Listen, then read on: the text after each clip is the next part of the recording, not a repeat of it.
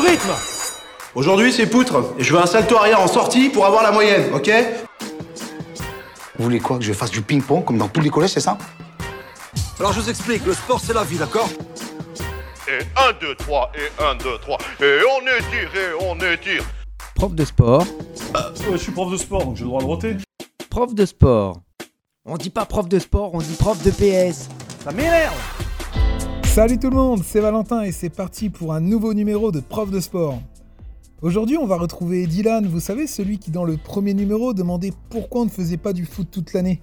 Alors Dylan, vas-y, on t'écoute. Eh monsieur, pourquoi on fait du lancer de javelot? Ça me servira jamais.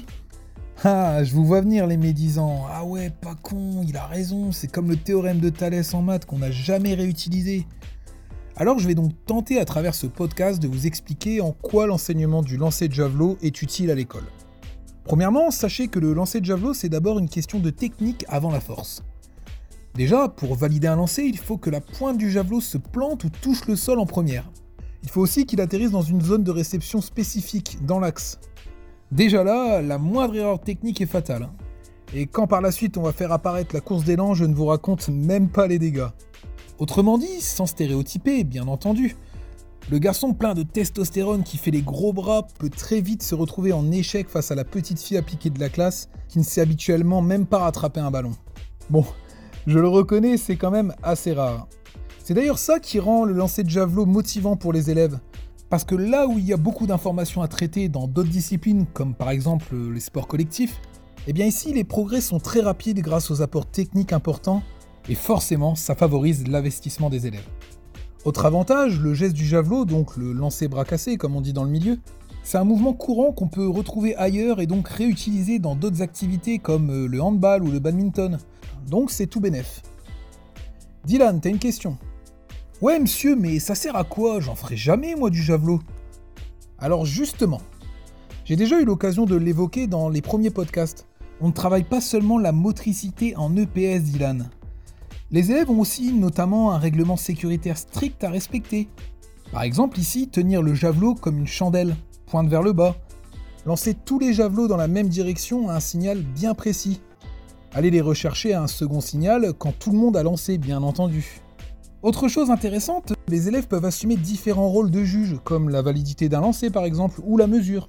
Apprendre à respecter un règlement et à assumer des responsabilités font indirectement progresser un élève dans cette formation du citoyen tant recherchée en EPS. Prenons une situation plutôt sympa. Imaginons deux équipes de 3 contre 3. Chacun des élèves lance son javelot 3 fois, et des points sont inscrits en fonction de la distance des lancers. Par exemple, un point si tu lances entre 2 et 5 mètres, 2 points entre 5 et 8 mètres, 3 points entre 8 et 11 mètres, etc. On va limiter la largeur de la zone pour pousser les élèves à lancer le plus droit possible dans l'axe. Et d'ailleurs, un lancer sortant de la zone comptera 0 points.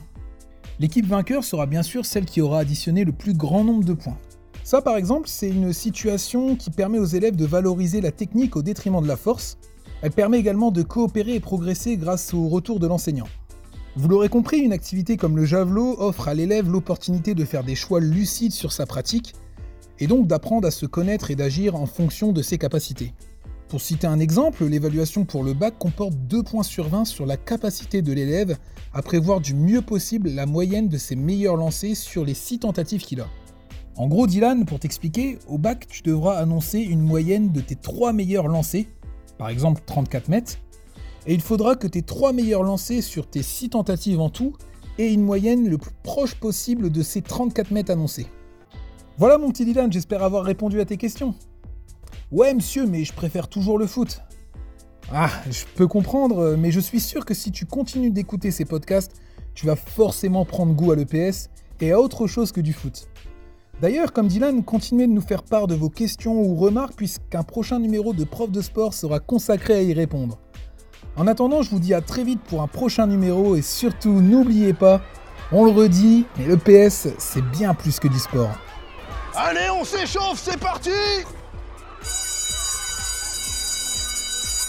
Je me casse